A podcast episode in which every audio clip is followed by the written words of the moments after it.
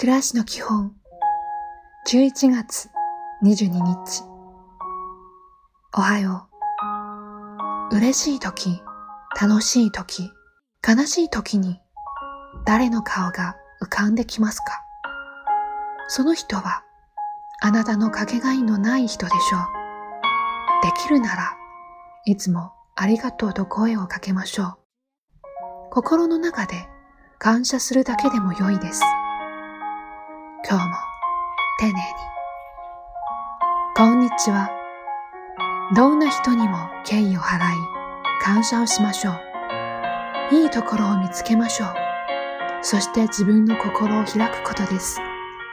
そうすれば、笑顔があなたといううちの玄関になります。